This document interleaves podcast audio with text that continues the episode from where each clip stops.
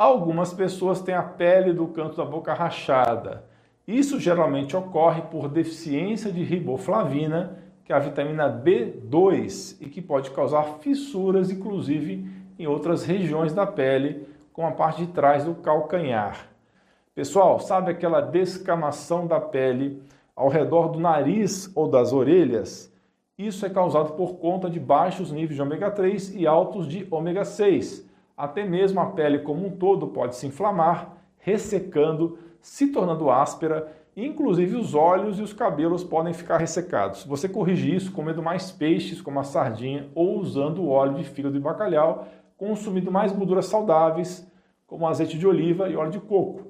Evite o consumo de óleos vegetais altamente inflamatórios, como é o caso de óleo de soja, milho, canola e girassol. Invista em bons suplementos de ômega 3.